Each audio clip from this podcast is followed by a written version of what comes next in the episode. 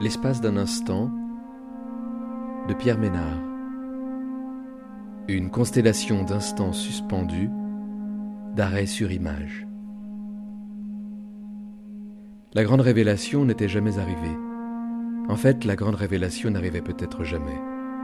C'était plutôt de petits miracles quotidiens, des illuminations, allumettes craquées à l'improviste dans le noir. En voici une.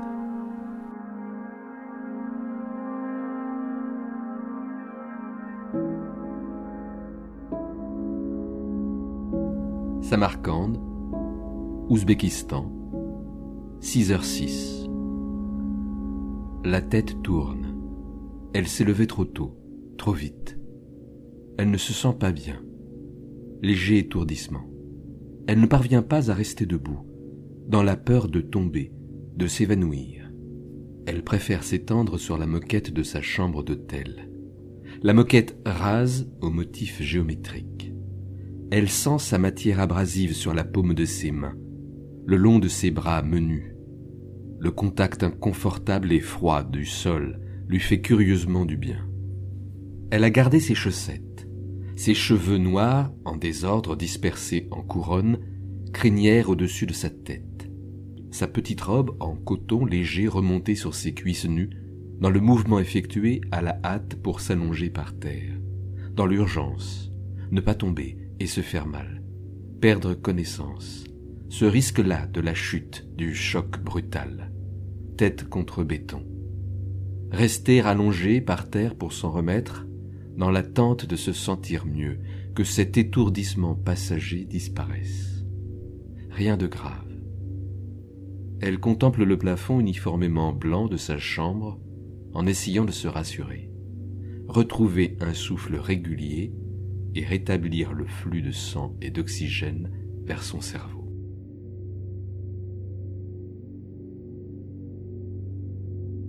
Shtip, Macédoine du Nord, 2h06.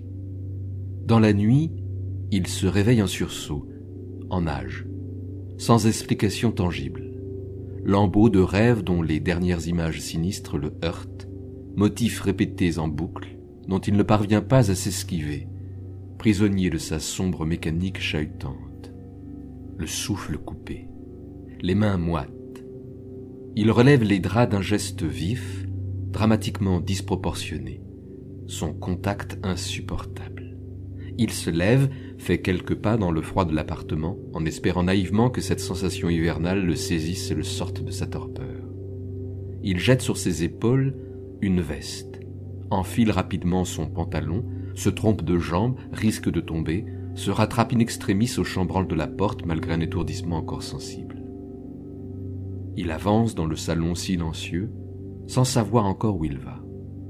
La gorge sèche, il décide de bifurquer vers la cuisine. Boire un verre d'eau. En entrant dans la pièce, ses yeux se sont accoutumés à la pénombre. Il n'a pas besoin d'allumer la lumière. Une silhouette surgit soudainement derrière la vitre de la cuisine. Il s'approche lentement de la vitre. Un fan se tient immobile dans la timide lumière du jardin. Le regard se croit.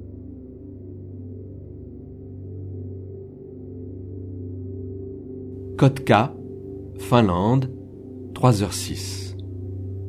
Une soirée entre amis qui n'en finit pas. Dans la joie des retrouvailles des lumières et de la musique du café. Même si le lieu se vide progressivement de ses consommateurs, le groupe d'amis est bien décidé à rester jusqu'à sa fermeture pour profiter de ces instants de partage et d'échange, des conversations à bâtons rompus, propos sibyllins côtoyant aveux inespérés, éclats de rire complices, convocations de souvenirs lointains, anecdotes professionnelles, expériences personnelles intimes, certaines d'entre elles se connaissent depuis l'enfance, continuent de se fréquenter même si de loin en loin. Elles s'amusent, se détendent, boivent beaucoup, rient de plus en plus fort. Les inhibitions s'effacent à mesure que les glaçons de leur cocktail fondent dans leurs verres. Le café propose un karaoké. Elles finissent par se lancer un ultime défi en chantant à tue-tête, en suivant les paroles des chansons qui défilent sur l'écran. Ça ne sonne pas toujours très juste, mais l'énergie qu'elles y déploient, La joie que cela leur procure est si vive qu'à ce moment précis, elles savent ce que se distraire veut dire, se perdre en soi-même pour mieux se retrouver.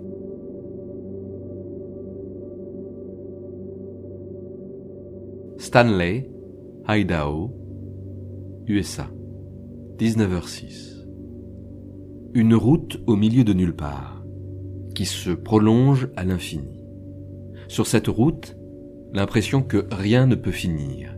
Tout se déroule comme un long ruban qui se profile devant nous. À droite comme à gauche, des champs à perte de vue. Du sable et de la poussière se soulèvent au passage de la voiture. Chemin tout tracé. Rien ne pourra nous arrêter. La chaîne de montagnes au sommet dentelé cerne l'horizon d'une hypothétique arrivée repoussée sans arrêt, kilomètre après kilomètre. Cette route n'a pas de fin l'horizon nous échappe en même temps que nous le fuyons. Les lignes jaunes tracées sur le sol indiquent qu'il est permis de doubler un véhicule. Ironie du sort. C'est rare qu'on en croise ici. La voiture file à vive allure dans ce paysage désertique. Personne à l'horizon, pas un habitant, peu d'animaux visibles depuis le bord de la route. Imaginaire abandonné, rêve qui n'a plus lieu d'être. Il faut le traverser pour le comprendre en espérant ne jamais rencontrer de problèmes mécaniques en cours de route.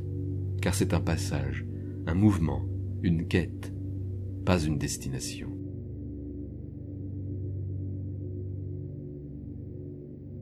Krabi, Thaïlande, 8h06.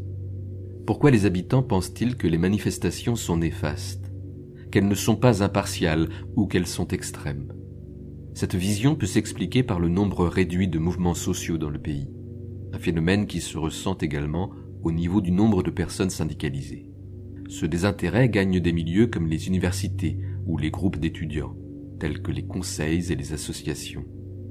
Depuis les années 70, le nombre de manifestations organisées dans les villes ne cesse de chuter. Les mouvements syndicaux et civils sont donc de moins en moins visibles difficile pour les jeunes de comprendre comment critiquer ou s'opposer à la société, comment s'engager réellement sans être le témoin de ces mouvements et sans constater de changements tangibles apportés à la société grâce à ces mouvements. Il est tout à fait compréhensible qu'ils ne soient pas convaincus que leurs actions puissent avoir un réel impact. L'illusion que nous sommes tous pareils est de plus en plus forte.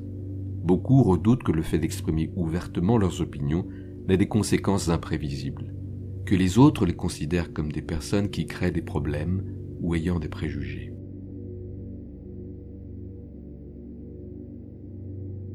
Abidjan, Côte d'Ivoire, 1h06. Ce qu'il voit le stupéfait. Médusé, il a peur. Il ne peut plus bouger de crainte d'être remarqué, débusqué. Il ne devrait pas être là, assister à cette scène nocturne. Il sait qu'il prend un risque en venant là, en bravant l'interdit. Il n'est pas le bienvenu. Mais il a entendu du bruit depuis la rue. Il s'est introduit dans cet entrepôt du quai désert, il s'est hissé jusqu'à cette cachette pour observer ce qui se passe à distance, en veillant à rester discret, invisible. Les yeux grands ouverts, abasourdis par la violence inouïe de ces corps qui se contractent, se révulsent et saignent sous les coups, ces cris déchirants de douleur dont le tumulte se mêle indistinctement aux injures, aux invectives, aux insultes qui les assaillent et les souillent de leurs crachats. La foule est hors d'elle, déchaînée. Leurs ombres se reflètent sur les parois éclairées par les torches en mouvement, projetées sur ces murs sur lesquels elles s'éclatent en mille reflets scintillants. S'agrandissant et se déformant à foison, elles deviennent immenses, odieusement tordues et torturées par les mouvements de la foule dans l'incandescente lumière des flammes.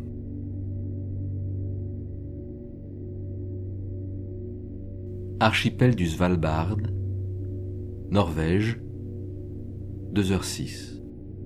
Elle a disparu. Dans le froid polaire, il part à sa recherche. Il est désespéré.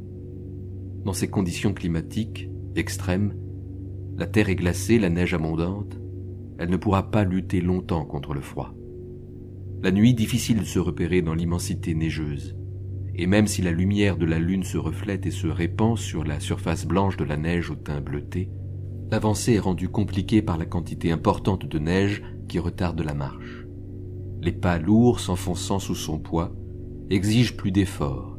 Il faut lever haut les pieds. Tout mouvement devient plus harassant. Un combat inégal.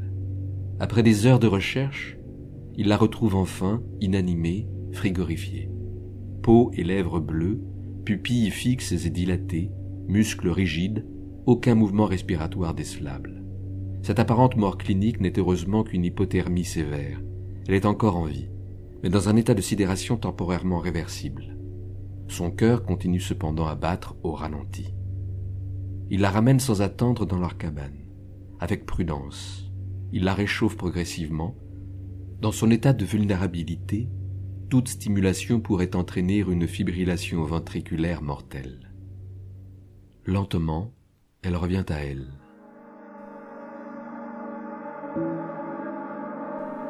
L'espace d'un instant, de Pierre Ménard.